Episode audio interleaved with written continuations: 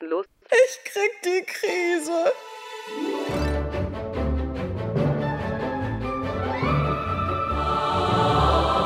Jetzt bloß nicht durchdrehen. Hör den Podcast. Warte mal, ist das jetzt runtergeladen?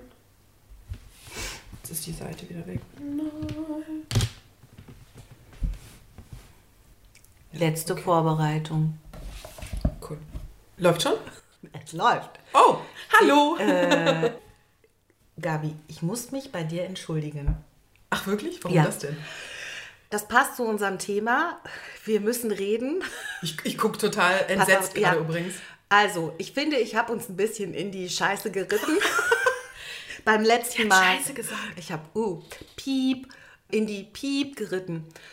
Äh, als ich beim letzten Mal so auch na, ein bisschen emotional bedingt erklärt habe oder mich aufgeregt habe, wir haben ja erklärt, dass wir beim letzten Mal übrigens wie auch heute in einem anderen Raum sitzen, weil, wie auch beim letzten Mal, nach wie vor hier Bauarbeiten über uns stattfinden und man nie weiß, wann irgendein lautstarkes Gerät angeschmissen wird. Deswegen sind wir jetzt vorsichtshalber in einen anderen Raum wieder gegangen.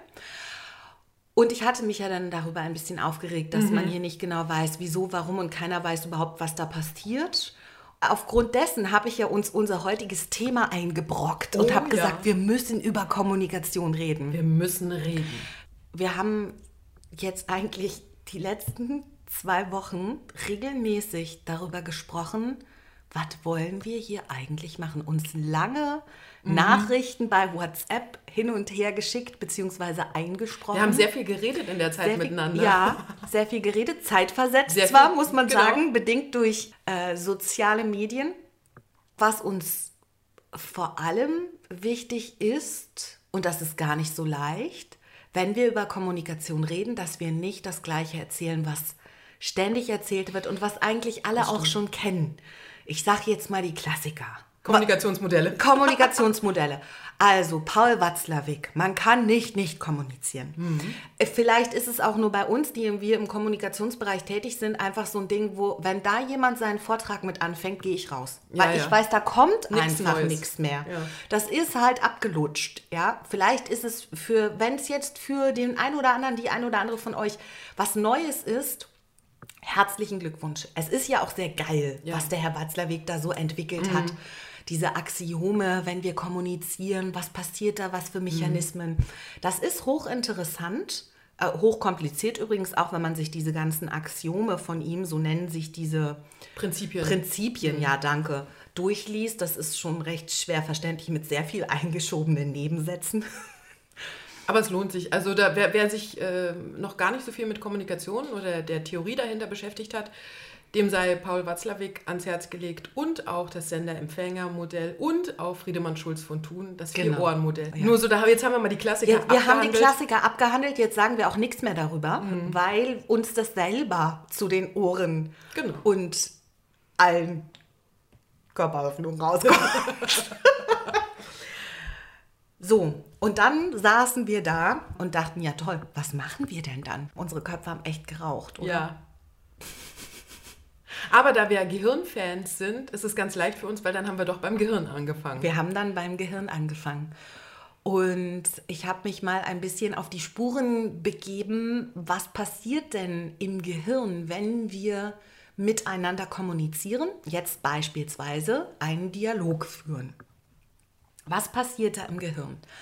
Jetzt ist es so, in dem Moment, wo ich quasi fertig gesprochen habe und du dann darauf reagierst und deine Worte ansetzt, die Pause dazwischen liegt so ungefähr bei einer Fünftelsekunde.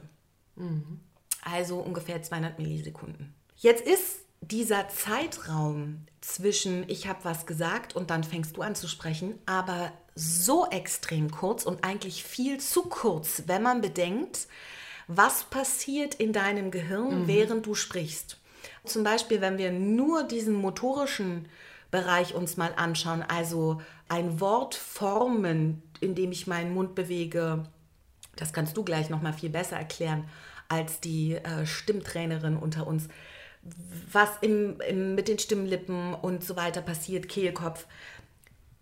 Also allein diese motorische Feinabstimmung dauert wesentlich länger. Und dann ja. kommen ja noch die inhaltlichen Überlegungen dazu. Ich habe eine Zahl gelesen, bis wir ein Wort formuliert haben oder die neurologische Vorbereitung, bis ein Wort dann rauskommt, rauskommt dauert ungefähr 600 Millisekunden. Für ein Wort? Überleg mal. Hm. Es klingt kurz, wenn man dann jetzt aber überlegt, wie kurz, wie viel kürzer unsere Pausen sind, ja. 200 Millisekunden ungefähr, dann heißt das ja, bevor du zu Ende gesprochen hast, habe ich schon angefangen, meine Antwort zu formulieren. Ja, sonst wird es ja logistisch gar nicht funktionieren. Genau. Jetzt ist natürlich der Idealfall, dass ich, obwohl ich quasi schon bevor du zu Ende gesprochen hast, darauf meine Antwort im Kopf oder das nächste, was ich im Kopf sage, schon mal vorformuliere. Und man sagt, eigentlich kann ich das ja gar nicht, weil du hast ja noch nicht zu Ende gesprochen. Ich müsste dir bis zum Ende zuhören. Im Grunde genommen bedeutet das ja, ich kann hell sehen. Wenn ich mir eine Superkraft aussuchen dürfte, wäre es Fliegen oder Hellsehen. Mm. Im Grunde genommen können wir alle hell sehen, denn ich reagiere im Gehirn schon auf das, was du sagst, bevor du es überhaupt zu Ende formuliert hast, also bevor ich deine Worte gehört habe. Das heißt, ich kann vorausahnen, was du des Weiteren sagen wirst. Also dein Gehirn kann schon doch hell sehen, oder? Ja, genau, deins auch. deins auch. Genau. So. Das zu erforschen ist hochinteressant für die Wissenschaft. Allerdings schwierig. Und dazu möchte ich einmal nur mal ganz kurz erklären, also wie wird das erforscht? Ein, ein Standardexperiment sozusagen ist ähm, FMRT, funktionelle Magnetresonanztomographie. So. Das heißt, das ist dieses Ding, die Leute werden in die Röhre geschoben und dann wird quasi im Gehirn gemessen, wann der Sauerstoffbedarf oder wann der Sauerstoffverbrauch, genauer gesagt, von bestimmten, in bestimmten Teilen des Gehirns ansteigt gegenüber mhm. dem Normalzustand. Mhm. Und das wird dann, kann dann farblich beispielsweise markiert werden. Und was man sieht, ist nicht da, wie man das manchmal denkt, das Gehirn ist jetzt an der Stelle aktiv oder macht da irgendwas oder die Neuronen pingen sozusagen, sondern was man tatsächlich dann sichtbar macht, ist der Sauerstoffverbrauch, der dann eben erhöht ist in bestimmten Teilen des Gehirns, wenn ich da aktiv bin sozusagen mhm. oder über das Normalniveau hinaus aktiv bin, weil das Gehirn ist ja dauernd aktiv, auch wenn ich nichts tue. So, das Problem ist jetzt, in dieser Röhre so ein Alltagsgespräch zu führen, ist halt schwierig. Und das ist genau auch die Schwierigkeit, Kommunikation zu erforschen, denn so eine Alltagskommunikation ist ja mehr als du sagst ein Wort oder vielleicht ein Satz und dann schaut man, was passiert. Also da passiert mehr im Gehirn, soweit ist die Forschung, aber diese Alltagssprache, was passiert, wenn wir uns miteinander unterhalten, und das muss jetzt noch nicht mal ein Krisengespräch sozusagen sein. Mhm. Das ist eben schwierig, denn in die Röhre passt immer nur ein Mensch. ja, das ist schon mal das erste Problem. Stell dir mal vor. Der so zwei. Ja, ich glaube, so gibt so, ich glaube, dass tatsächlich so manche Sexual, ja, ähm, wie heißt das dann, Sexualforschung gemacht wird, ja. dass ein Pärchen dass die in die Röhre, ja, ja, das habe ich, hab ich mal gehört. Mhm. Also ergibt ja auch Sinn, weil dann kannst du halt während des Aktes herausfinden, welche Teile des Gehirns sind da beteiligt. Aber das ist ein oh, anderes Thema. Das möchte ich, das werde ich gleich recherchieren später. Mhm. Ja, mach dir eine Notiz. Jetzt ein Post-it. Ich trinke erstmal einen Schluck Kaffee. Sex. Wir haben heute noch gar nicht so viel Kaffee getrunken. Oh, Kaffee. Heute gibt es eine neue Kaffeespezialität. Heute gibt es Latte Macchiato. Mhm. So. Also, eine Person passt nur in die Röhre. Wenn man jetzt sagt, okay, dann würde man ein Telefonat beispielsweise äh, beobachten, ist die Schwierigkeit, dass sehr laut in diesem Teil da drin. Mhm. Da lassen sich schwer Gespräche führen und dann haben wir ja m, magnetische Felder. Funktioniert mit so einem Smartphone jetzt auch nicht so gut. Also das ist so ein bisschen die Schwierigkeit. Mhm. Deswegen hat ein findiger Forscher Folgendes gemacht 2010. Ähm, Uri Hessen an der Princeton Universität hatte folgende Idee. Seine Doktorandin namens äh, Lawrence Silbert Finde ich sehr schön, dass sie auch erwähnt wird. Die hat auch später eigene Studien durchgeführt zu dem Thema. Die lag also in der Röhre und sollte ein besonderes Ereignis aus ihrem Leben erzählen, eine berührende Geschichte. Und dann hat sie einen wohl sehr peinlichen Vorfall von ihrem Abschlussball erzählt. Bedauerlicherweise werden keine Details genannt, das würde mich rasend interessieren, was das für eine Geschichte war. Oh ja. Das heißt, oh Gott, sie erzählt Teenager. eine Geschichte von sich. Das wurde aufgezeichnet, also das Audio Mhm. sozusagen, und gleichzeitig wurde aufgezeichnet, was in ihrem Gehirn passiert. Dann, zweiter Teil dieser Studie, elf Probanden wurden ebenfalls nacheinander in die Röhre geschoben und man hat ihnen diese Geschichte vorgespielt Ah, okay. ähm, die Lauren erzählt hat. Und man hat jetzt auch geschaut, was passiert da im Gehirn. Folgende spannende Erkenntnis, die erzähle ich auch immer, wenn ich äh, Storytelling unterrichte. Denn es ist es nämlich, was passiert, wenn wir äh, Geschichten erzählen. Unsere Gehirne synchronisieren sich. Das heißt, was sie festgestellt haben, ist, und das ja in dem Moment unabhängig von Raum und Zeit, weil wir haben nur die Tonbandaufnahme in dem Moment, dass die äh, Probanden, die Gehirnaktivitäten der Probanden genau gleich waren, sowohl untereinander als auch synchron gleich waren zu der Erzählerin. Hoppala, das Unser war das Mikro. Das war das Mikro, was hier gerade einen Abgang gemacht hat. Vor lauter hier- Aufregung. Vor lauter Aufregung. Ich habe hier am Kabel gezogen. So, wieder repariert. Synchrone, Quatsch, Synchrone, Gehirne synchronisieren sich. Spannend. Also wir schwingen uns ein aufeinander, wenn wir miteinander sprechen. Das ist schon mal sehr schön.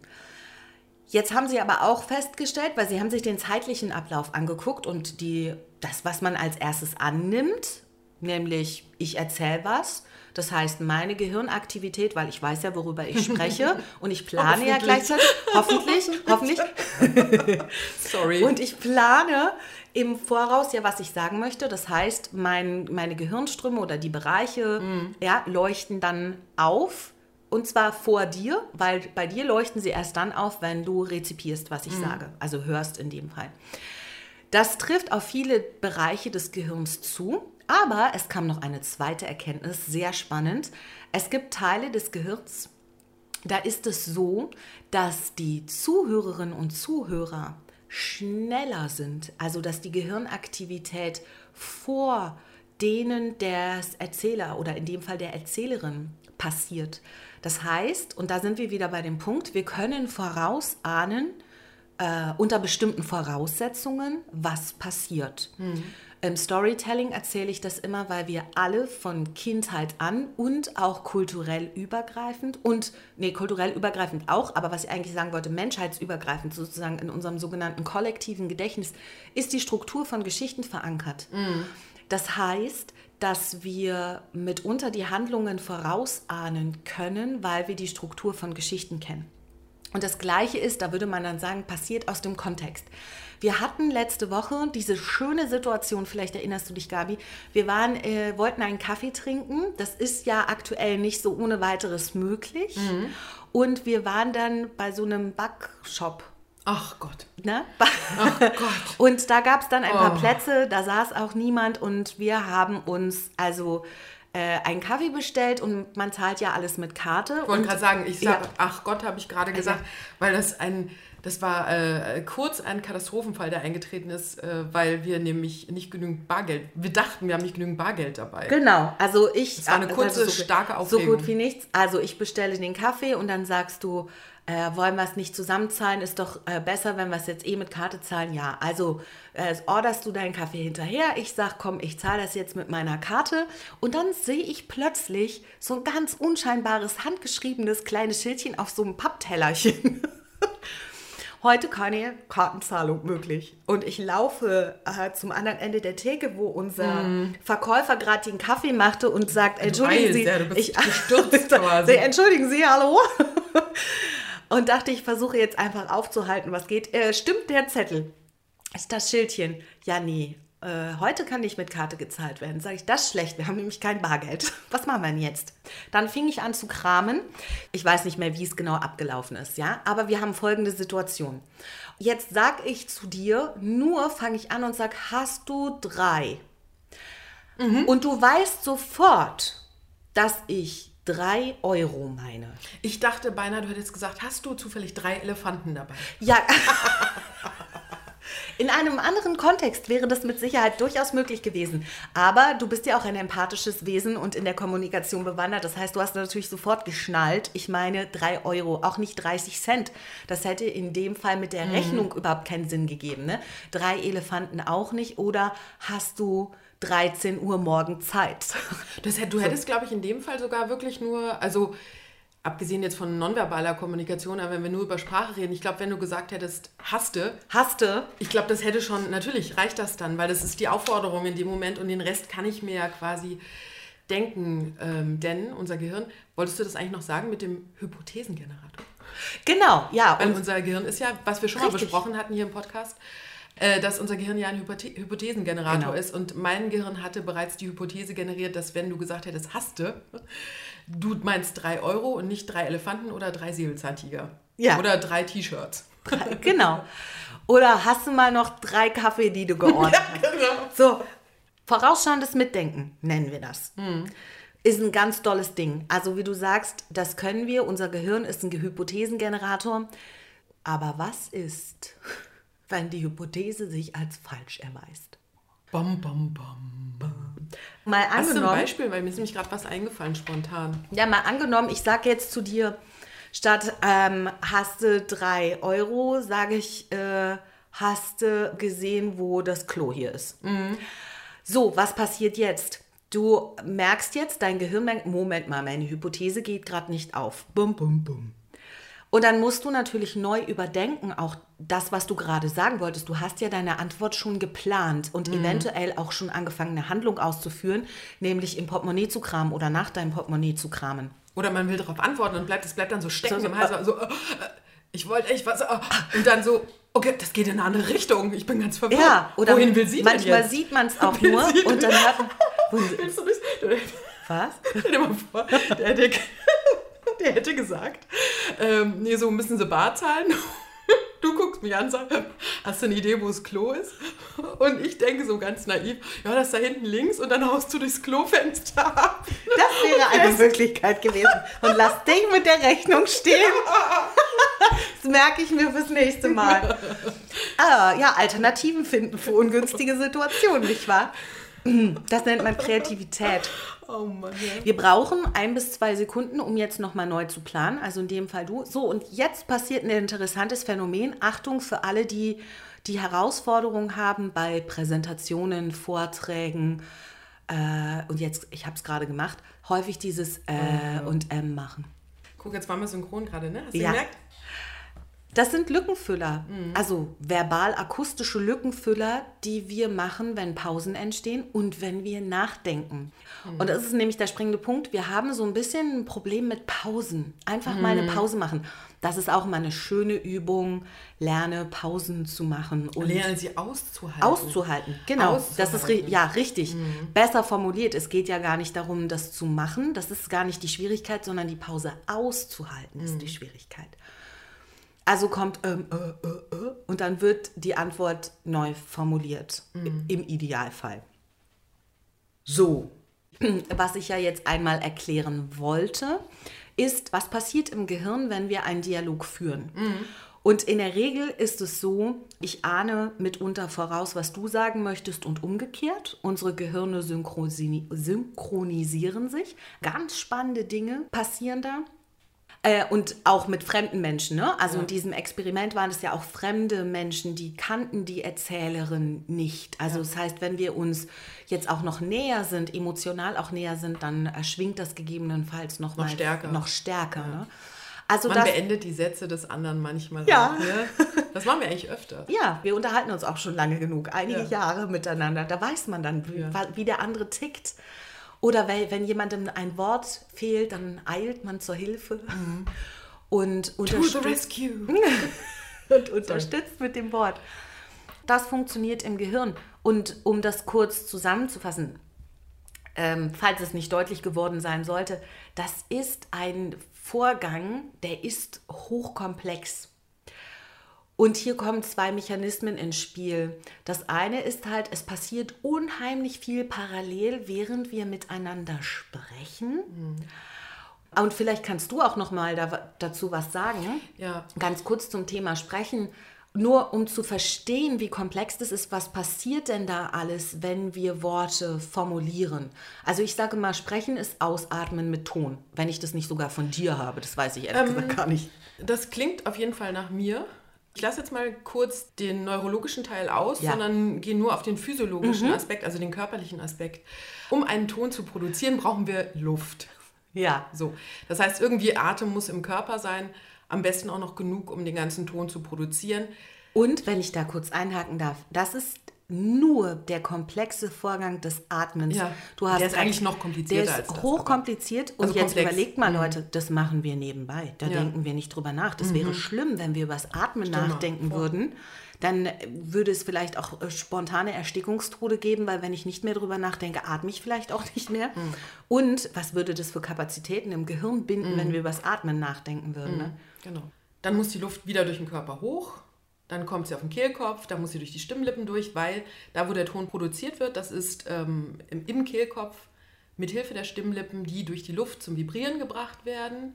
Und dann muss es sozusagen durch den, durch den Kopf durch, also durch den Mundraum durch. Und da sind dann beteiligt Zunge natürlich, die Zähne, aber auch die Mundstellung, die Mundform, der Gaumen. Gaumenzäpfchen ja. auch, ne? Mhm. Und da ist, äh, ja, da ist einiges zu tun. Das mhm. muss ja dann auch noch koordiniert mhm. werden, weil äh, wer mal Sprechtraining genommen hat, der weiß, dass wenn meine Artikulationswerkzeuge im Mund ein bisschen muskulär schwächer sind, ein bisschen, man sagt ja auch manchmal mundfaul mhm. sind, dann nuschelt man. Dann nuschelt man, dann kommt dann, ne, und dann, und das zu trainieren ist wirklich wie Sport. Mhm. Das ist auch anstrengend. Das kann auch manchmal Muskelkater geben in den Lippen oder sowas im Lippenbereich. Dann, wenn die Zunge vielleicht zu fest ist, aufgrund von emotionaler Anspannung, ist ist der Zungengrund angespannt, dann funktioniert vielleicht das auch nicht so richtig. Auch der Vorgang äh, kann immer optimiert werden, sozusagen. Ich weiß nicht genau, wo diese Studie herstammt, aber ich habe mal gehört von einer Studie, dass wir, wenn wir etwas anlecken, egal was, dass wir vorher genau wissen, wie es sich anfühlt und wie es schmecken wird. Ah, wir antizipieren. Mhm. Ich wusste gerade überhaupt nicht, was du sagen willst und worauf du hinaus willst. Habe ich deine Erwartungshaltung gebrochen? Ja, ich habe, das kam gerade sehr spontan. Ja, eigentlich waren wir beim, beim, beim Sprechen, aber du hast sehr schön den Sprechvorgang und jetzt nur physiologisch erklärt. Und jetzt kommt noch, wenn wir uns unterhalten, ja noch viel mehr dazu. Mhm. Also Inhalt, Semantik, mhm. ne? Also diese ganzen Welches Wort will ich aussprechen? Wie klingt das Wort, ja. das ich ausspreche? Wie muss ich es aussprechen? Ist der Kontext richtig? Um das nochmal äh, zu beschreiben, wie komplex es ist, wenn wir miteinander kommunizieren mit Worten. Mhm. Das ist jetzt erstmal verbal. Mhm. Die nonverbale Kommunikation Kommt zu einem anderen Kommt, Zeitpunkt. Ist nochmal ein eigenes Feld, da kann man auch eine ganze Serie draus genau. machen. Das kommt auch noch alles Sehr dazu. spannend. Ja. Jetzt haben wir den Teil abgehandelt sozusagen. Jetzt ist es auch noch ganz spannend, auf welche Art und Weise wir miteinander kommunizieren, mhm. ähm, was wir noch mit einbeziehen, wenn wir kommunizieren. Und da habe ich zwei spannende Studien von derselben äh, Organisationspsychologin, Emma Levine, würde mhm. ich jetzt mal sagen, heißt sie, die relativ neu sind, 2018 und, wenn ich das richtig gesehen habe, sogar dieses Jahr 2020. Brandaktuell. Brandaktuell. Die erste Studie, die heißt uh, You Can Handle the Truth. Du kannst mit der Wahrheit umgehen. Mhm. Und sie haben versucht herauszufinden, ob Menschen, wenn sie miteinander kommunizieren, also ob sie immer die Wahrheit sagen, ob sie immer ehrlich miteinander sind, also ihre, was heißt die Wahrheit, also ihre eigene Sicht auf die Wahrheit, ihre eigene Sicht auf die Dinge, ob sie ehrlich kommunizieren, aus ihrer Sicht heraus. Und haben festgestellt, dass tatsächlich viele das gar nicht tun, weil sie Angst haben, dass der andere zum Beispiel das falsch verstehen könnte. Und sie haben Angst vor der Reaktion des anderen.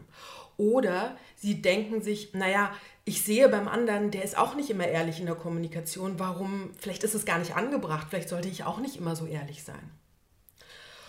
Und dann haben sie auf jeden Fall zwei Vergleichsgruppen oder zwei, zwei ähm, Reihen sozusagen gemacht. Und die eine Reihe war, sie haben den Leuten gesagt, seid für einen bestimmten Zeitraum komplett ehrlich. Und die zweite Gruppe sollte sich bestimmte Gespräche raussuchen, die sie vielleicht versuchen zu vermeiden. Und es kam in beiden Fällen das Gleiche raus. Und das war ein bisschen unerwartet. Vor allen Dingen für die Probanden war es ein bisschen unerwartet. Denn sie haben festgestellt, ach, das ist ja viel angenehmer abgelaufen, als ich gedacht habe. Es wurde ja viel besser aufgenommen. Hm. Sie haben festgestellt im Endergebnis, dass alle Teilnehmer die ehrlichen Gespräche, was das heißt, da kommen wir gleich noch drauf, aber dass sie die ehrlichen Gespräche viel angenehmer empfanden und dass die anderen ähm, viel weniger negativ auf die Kritik zum Beispiel oder auf das Feedback reagiert haben, also die Gegenseite. Also das Fazit war, grundehrliche Unterhaltungen erhöhen das Wohlbefinden für beide Parteien, wurden als sinnvoll empfunden und stärken das Gefühl, mit dem Gesprächspartner verbunden zu sein. Oh, das, ist, also, das sind unheimlich viele spannende Dinge drin, finde ich. Äh, weil aus verschiedenen Gründen, also abgesehen von dem Inhaltlichen, ist es genau das, was mich persönlich am häufigsten in der Kommunikation mit anderen Menschen stresst, dass ähm, Kommunikation vermieden wird. Mhm. Und häufig mit Sicherheit unbewusst. Mhm. Das merke ich dann auch, dass ich dafür also ich will nicht sagen, wenig Verständnis habe, weil einerseits habe ich selbstverständlich Verständnis dafür, weil ich ja dann doch an der einen oder anderen Stelle ein bisschen tiefer blicke und verstehe, was da für Mechanismen dahinter stehen. Wenn ich jetzt zum Beispiel die Menschen, die mir am nächsten sind, meine Familie anschaue, dann weiß ich, was da für Motive mitschwingen.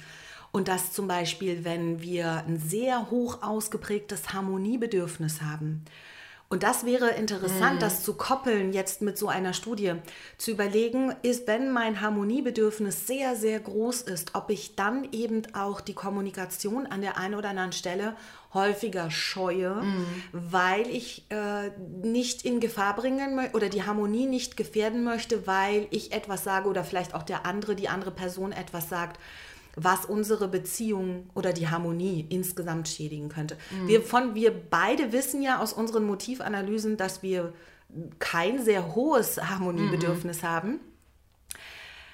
Was, und das kann ich jetzt auch wieder sagen im Zusammenspiel mit Menschen, die ich kenne, die ein hohes Harmoniebedürfnis haben, dann nämlich in der Kommunikation so aussieht, dass ich dann sage, Baby, wir müssen reden. Mhm. Und ähm, die andere Person diese Unterredung aus dem Weg geht. Mhm. Weil ich von der anderen, ich nenne es jetzt mal die andere Seite, mhm. von der anderen Seite als dominant, vielleicht sogar als aggressiv auch wahrgenommen werde. Mhm. Und dabei, und das ist, das muss ich sagen, ich scheue keine Diskussion und ich mhm. scheue auch keinen Konflikt. Mhm. Und zwar deshalb, weil ich dann an der einen oder anderen Stelle auch, ich finde manche Diskussionen überflüssig und ich muss mich nicht ständig streiten.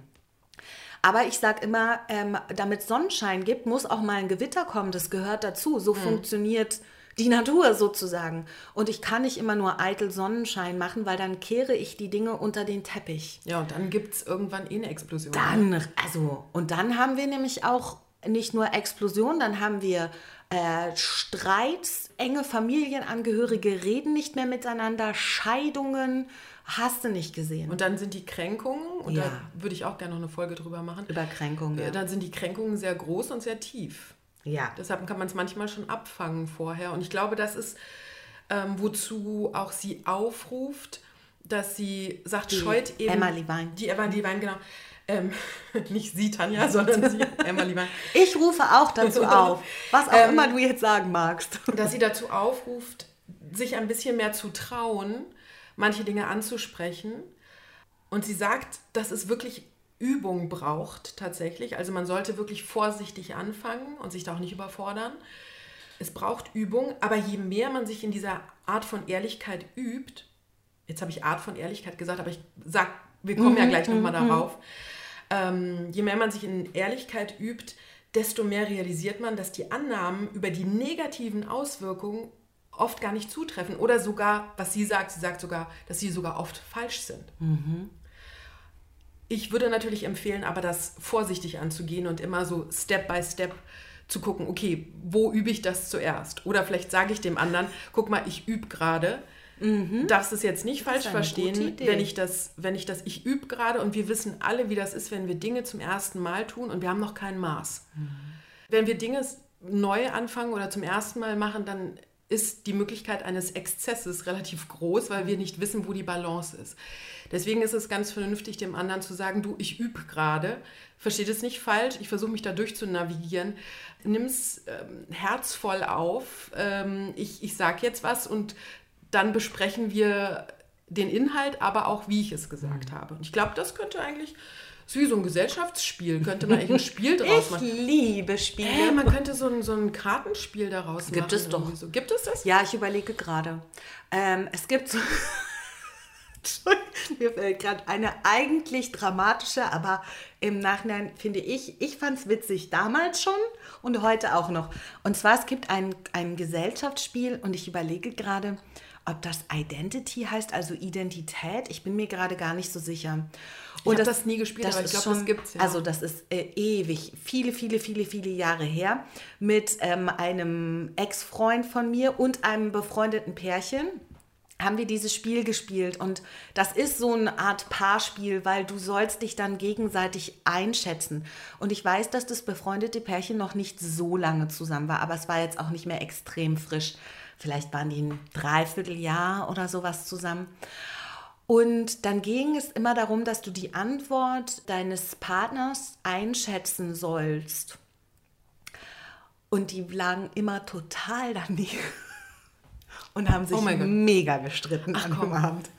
Und es tut mir ein bisschen leid, dass ich darüber lachen muss. Die sind dann auch noch, sind nicht mehr zusammen, aber die sind dann noch lange zusammengeblieben. Das war jetzt kein Trennungsgrund oder sowas.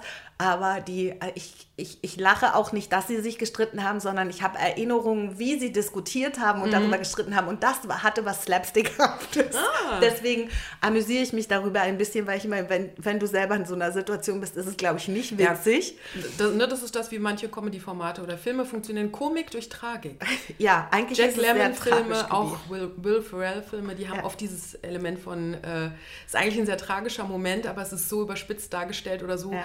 auf irgendeine Weise doch äh, belustigend, ne, dass man lachen muss. Für den Außenstehenden. Mm, ich wollte noch zwei Gedanken äußern. Das eine ist, was ich noch erwähnen möchte, was mir wichtig ist, weil ich gesagt habe, auch von uns beiden, dass wir von uns beiden wissen, dass unser Motiv nach Harmonie nicht sehr groß ausgeprägt ist. Mm -mm.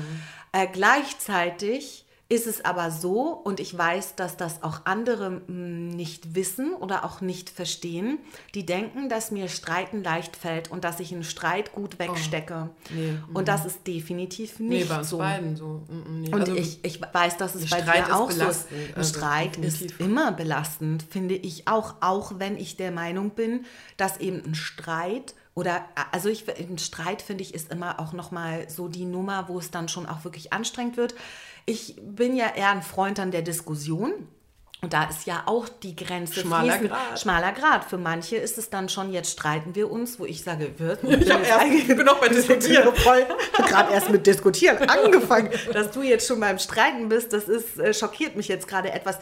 Da muss man dann auch wissen, wie tickt da ähm, der andere. Der, die andere Person. Ne? Also so ein Streit ist nicht so leicht zu verkraften und auch die eine oder andere Diskussion geht mir nahe oder halt nach. Ja. Aber gleichzeitig bin ich der Meinung, eben man muss die Dinge ansprechen und es ist ja auch immer eine Frage, wie sagt man es? Mhm.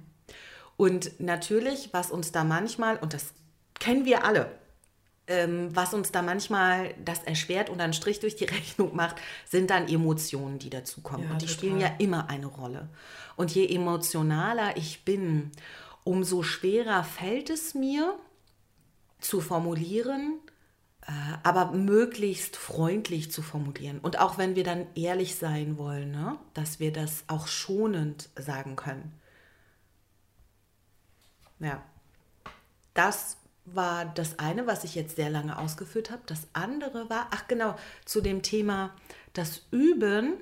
Das finde ich eine gute Idee, grundsätzlich das zu üben und auch es zu sagen, dass man. Das ist total wichtig, weil das Problem ist, ich weiß nicht, ob du das kennst, aber wenn Menschen zum Beispiel ähm, das erste Mal mit, mit dem Nein sagen konfrontiert sind, das heißt, sie haben vielleicht äh, nie so oft in ihrem Leben Nein gesagt, die Leute sind über ihre Grenzen drüber gegangen, das ist ja sehr traurig, also das mhm. ist auch, äh, ne, das äh, ist nicht schön. Und wir gehen jetzt mal gar nicht von den schlimmen Kontexten aus, sondern wir gehen jetzt in so einem normalen Kontext davon aus. Und wenn die dann zum ersten Mal das Nein probieren, und das Witzige ist, die probieren das, finde ich, nicht mal bei den Leuten, die sie nicht kennen und wo es vielleicht gar nicht drauf ankäme, ob sie jetzt das Nein zum ersten Mal sagen, sondern immer bei den Leuten, die sie am besten kennen. Und dann ist man als guter Freund oder Danke. gute Freundin. Entschuldigung, wenn ich dich unterbreche. Dein oder? Gesichtsausdruck ist ein Fest dazu. Ja, dann, dann wirst du als guter Freund oder gute Freundin sozusagen, bist du der Erste, mit dem das Nein probiert wird, aber ohne, dass sie ankündigen, ich probiere jetzt mal Nein und dann können wir später darüber reden, ob das Nein angebracht war, sondern dann, dann willst du nur sagen, wir könnten doch nicht, nein. Und dann denkst du, ja, Moment, wo kommt das denn jetzt plötzlich her? Das war doch, ich war doch noch gar nicht fertig. Ja, nee, nee, ich muss jetzt Nein sagen lernen und Nein üben und deswegen möchte ich das jetzt erstmal. Ich muss jetzt auf mich achten.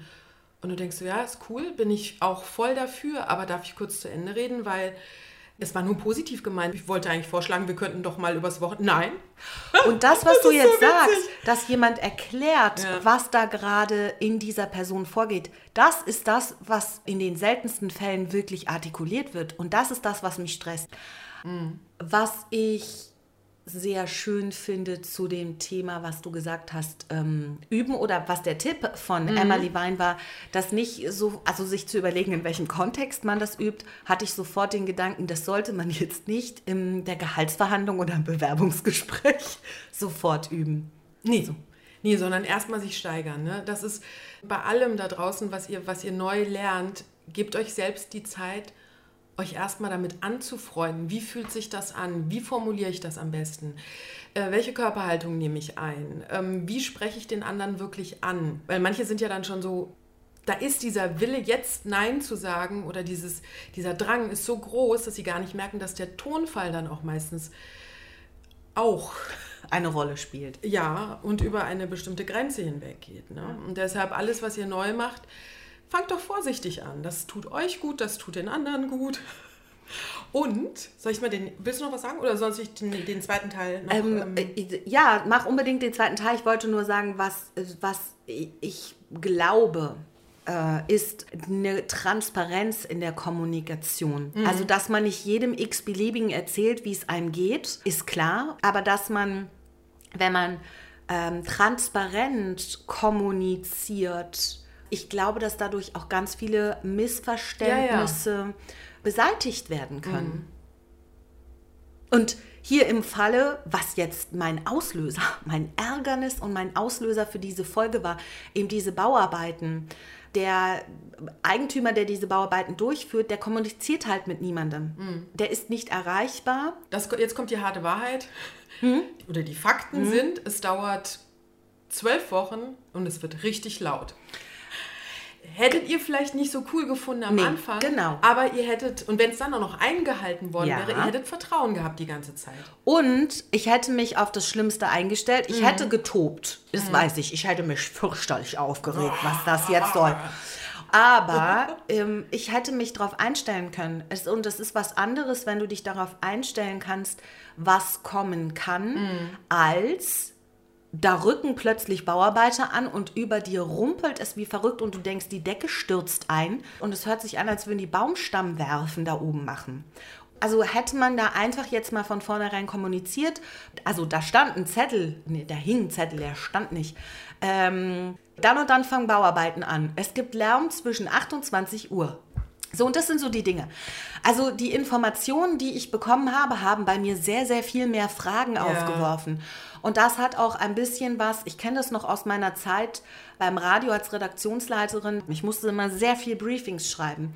Und es ist einerseits wahnsinnig schwer, kann ich aus eigener Erfahrung sagen, so ein Briefing so zu schreiben, dass keiner eine Rückfrage hat. Irgendwer hat immer eine Rückfrage. Mhm. Aber dass man sich einmal Gedanken darüber macht, wenn ich diese Information jetzt nicht im direkt verbalen Kontakt an jemanden schicke, sondern oder vermittle, sondern ich schicke dir das jetzt als E-Mail dass ich mir überlege, kannst du mit den Informationen A was mhm. anfangen? Mhm. Kannst du das entschlüsseln, was mhm. ich dir schicke?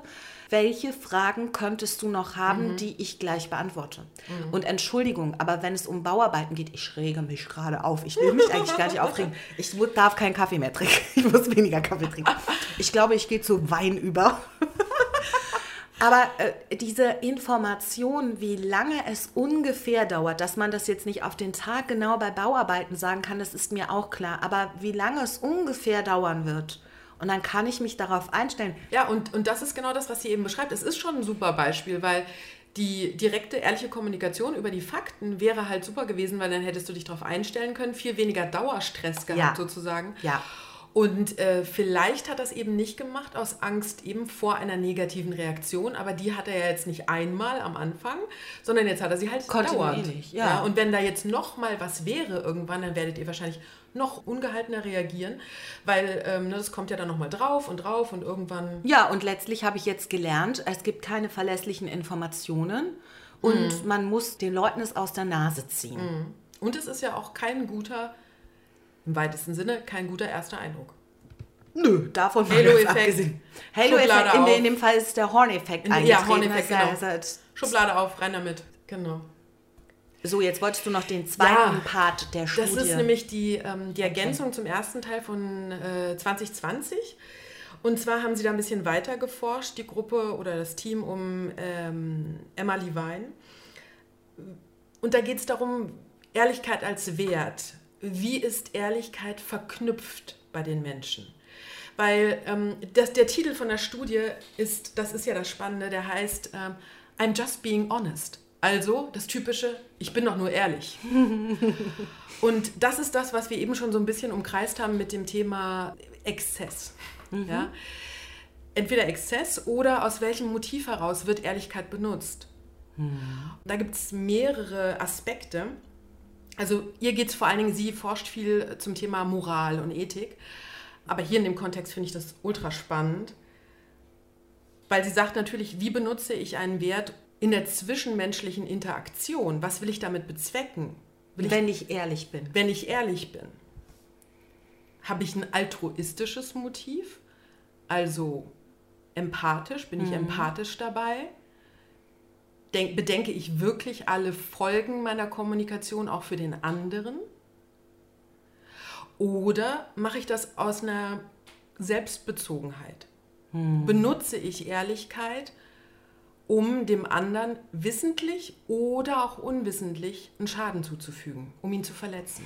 Ich würde gerne kurz, ich finde das äh, unheimlich spannend, aber einhaken an der Stelle, vielleicht können wir Ehrlichkeit ersetzen durch Offenheit, also Offenheit im Sinne offene Kommunikation oder offen kommunizieren. Weil ich mhm. habe ein bisschen die Befürchtung, dass bei Ehrlichkeit rutscht mhm. man eher in diesen Wahrheit-Lügen-Bereich. Und darum geht stimmt, es ja nicht. Nee. Und darum geht es uns ja auch bei diesem Thema nicht, sondern es geht darum, Herr Gott, sag doch, was das die Sache ist. Bleiben wir bei Frisuren, was ja auch eine Geschmackssache ist. Wie gefällt dir meine neue Frisur? Kann ich halt sagen, du siehst aus wie ein aufgeplatztes Sofakissen. Also ich meine dich jetzt nicht. Ja, das kann ich. Siehst aus wie ein aufgeplatztes Sofakissen. Oder ich sage, super, gefällt mir super. Und dann sage ich, achso, nee, warte mal. Ich sage, siehst aus wie ein aufgeplatztes Sofakissen, dann guckst du mich entsetzt an und dann sage ich, ja, ich bin doch nur ehrlich. Ja, ja, genau. Oder ich sage halt, nee, also gefällt mir super. Ja, findest du nicht, dass ich ein bisschen zu sehr aussehe wie ein aufgeplatztes Sofakissen? Nein, gar nicht. Gar nicht. Das wäre dann gelogen. Ja. Und da kann man ja dann sagen, na ja.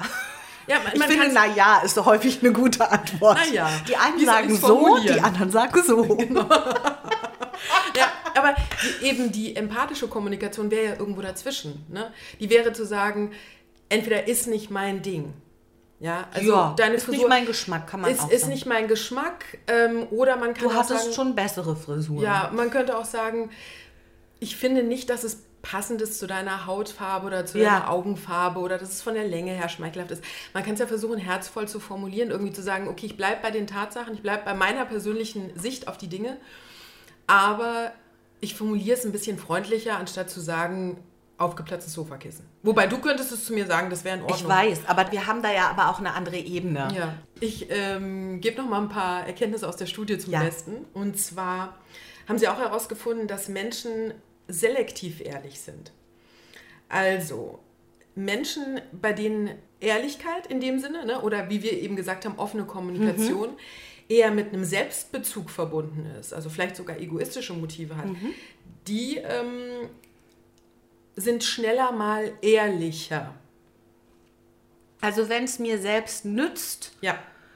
rauszusagen, was ähm, ich sagen möchte oder wie mhm. ich das empfinde, dann mache ich das eher, mhm. als wenn es mir nichts nützt. Naja, beziehungsweise wenn ich sogar noch mit einbeziehe, äh, also eben also der altruistische Aspekt ja. als Gegenpol. Ich bin oft weniger ehrlich, wenn ich mit einbeziehe, wie könnte es dem anderen danach gehen wenn mhm, ich das mhm, jetzt gesagt mhm, habe. Mhm. Ne? Äh, tatsächlich haben sie auch herausgefunden, dass es sogar sein kann, dass wenn die Person keinen direkten egoistischen Ansatz verfolgt damit. Also du willst jemandem nicht absichtlich schaden damit, du mhm. willst ihn nicht absichtlich verletzen, sondern wenn du einfach aus irgendwelchen Gründen vermeidest, alle Infos mit einzubeziehen. Also du überlegst dir nicht, könnte das den anderen jetzt treffen, weil der da besonders empfindlich ist bei dem Thema. Selbst wenn du das nicht aktiv mit einbeziehst, und einfach, im Englischen würde man sagen, blunt bist, also einfach so raussprichst, mhm. kann das auch schädigendes Verhalten durch sogenannte Ehrlichkeit herbeiführen. Und das machen sich manche nicht bewusst, dass sie, dass sie zwar nicht absichtlich vorhaben, den anderen zu verletzen, aber so schnell, das, das Mäulchen geht so schnell auf und zu, bevor überhaupt der Denkapparat richtig funktioniert hat, dass trotzdem ein, ein verletzendes Verhalten entsteht mhm. beim anderen.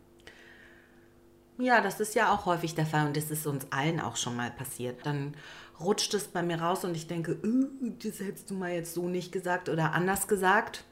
Ja, oder vielleicht auch tatsächlich, dass sie das im Rahmen dessen rausgefunden haben, dass man ähm, das nicht mit so einem gönnerhaften, ich bin doch nur ehrlich, mhm. ähm, sagt, sondern eher mit einem entschuldigenden. Man hat gar nicht die Folgen herkommen sehen, man hat, war vielleicht auch im Stress, jetzt nehmen wir mal eine ganz neutralen Blick auf die Dinge. Man hat es, man war im Stress, man hat schnell einen Satz rausgehauen mhm. und dann merkt man so, uh, das war jetzt nicht die richtige Richtung und sagt dann, ich war doch nur ehrlich. Und besser ist einfach mal zu sagen, Mensch, das tut mir leid, das ist mir gerade mhm. rausgerutscht. Ich weiß, das kam schräg an und das war jetzt gar nicht so böse Absicht, mhm. sondern ist mir in der Schnell Schnelligkeit rausgerutscht und dafür hat jeder Verständnis, auch wenn es in dem Moment wehtut, aber wir verzeihen das dann auch viel eher und die Kränkung ist auch nicht so groß, wenn sich jemand entschuldigt. Aber das Thema, sich zu entschuldigen, ist ganz, ganz schwierig. Unser Gehirn möchte das nicht. Mhm. Und, und weil es mir total wichtig ist, an dieser Stelle auch der Aufruf, im Englischen sagt man, äh, don't judge a book by its cover. Mhm. Also wenn ich einen Menschen nur nach dem beurteile, was ich jetzt gerade vor mir sehe, dann und der Mensch ist interessant für mich in irgendeiner Form, dann sollte ich immer einen Blick in dessen Biografie riskieren, weil dann werde ich herausfinden, warum er sich so verhält und anstatt Vorurteile zu haben, also die wir natürlich schnell mal haben. Die kognitive Verzerrung, Richtig. der Halo-Effekt ist das. Genau. Ne? Eine positive Eigenschaft. Horn oder Halo, genau, je nachdem. Genau, strahl, überstrahlt die komplette Wahrnehmung der Person und ich sehe alles positiv oder auch negativ, der Horn-Effekt. Ja, und zum Beispiel, wie wir eben schon gesagt haben, um das nochmal zu, rund zu machen sozusagen, ich sage etwas, ich habe es schnell rausgesagt, ich habe nicht lange nachgedacht, derjenige ist verletzt, ich sage, ich wollte doch nur ehrlich sein. Aber dann wäre es schön zu fragen, okay, sorry, ich wusste das nicht, magst du es mir erklären? Mhm. Und dann den Blick in die Biografie zu riskieren, um mehr Verständnis zu schaffen. Mhm. Das ist ein schöner Appell, Verständnis immer für mein Gegenüber zu entwickeln. Und Achtung, da meine ich jetzt nicht, weil das äh, führt dann manchmal auch, finde ich, wieder zu weit und zu tief. Oh, da hat jemand mm. irgendwas Schlechtes in seinem Leben erlebt und jetzt verzeihen wir Na, alle nee, Fehler, die die Person macht. Darum geht es nicht. Mm Aber es geht darum, ein Verständnis dafür zu entwickeln, äh, was für ein Typ ist mein Gegenüber im Sinne von, was verträgt die Person, was mm. verträgt sie vielleicht auch nicht. Wie zum Beispiel, aha, da sitzt mir jemand gegenüber, die Person hat ein hohes Harmoniebedürfnis. Mm, da äh, bin ich zwar der Meinung, man sollte nicht wie auf rohen Eiern gehen, aber schon ein bisschen seine Kommunikation dahingehend anpassen, dass man da ein bisschen sensibler ist.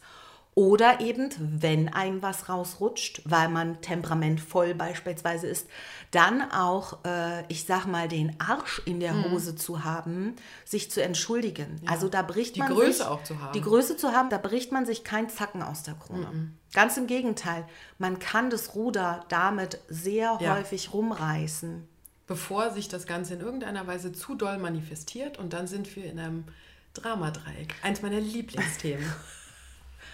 Ihr seht so viele Folgen. Ich sage, ich wollte gerade sagen, wir sagen jetzt nicht noch eine Folge, sonst denken die Leute, in 100 Jahren machen wir den Podcast noch. Aber es gibt so viel auch zu erzählen, also alleine ja. zu dem Kommunikationsthema. Und diesmal würde ich das Ende einleiten. Ich wollte gerade sagen, ich wollte gerade sagen, Tanja, hast du nicht noch ein schönes Zitat für uns?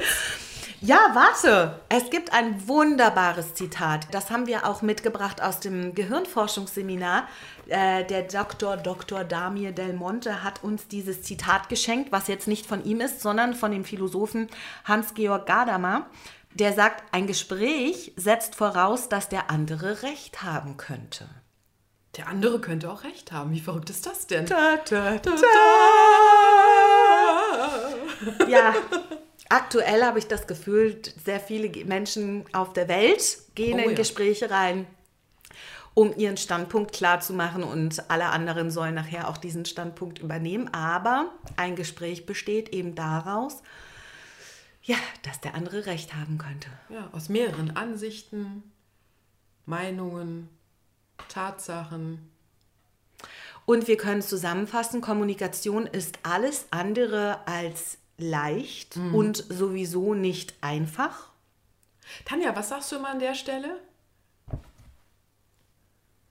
Ach so, weil man, du hast gerade.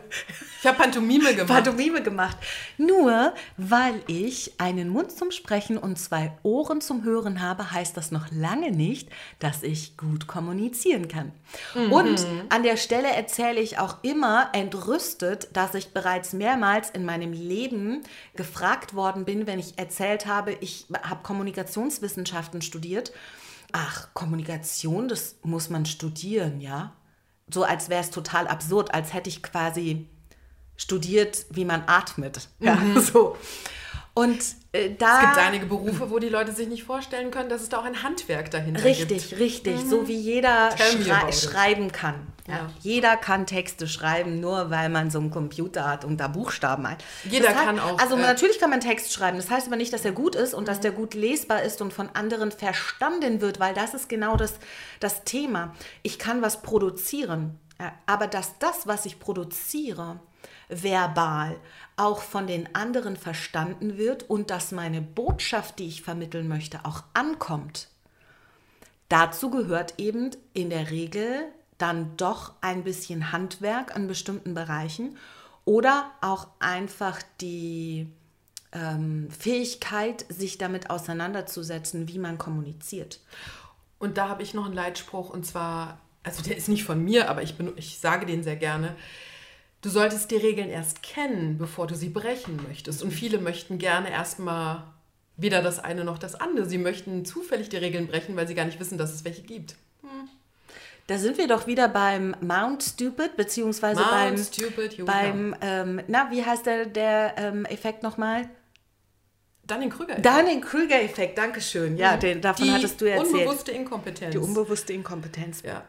Eigentlich würde ich ja ganz gerne schon mal einen Teaser machen, was wir in der nächsten Folge machen. Aber ich weiß, also wir hatten einen Plan. Wir ne? hatten einen Plan. Aber ich weiß gar nicht, ob wir den jetzt einhalten möchten. Ich würde schon einerseits gerne über dieses Kommunikationsthema weitersprechen, beziehungsweise daran ah. anknüpfen an das Thema, Emotionen. Mhm. Was sind denn überhaupt Emotionen? Oh, das ist auch eine gute Idee. Wie heißen diese Emotionen?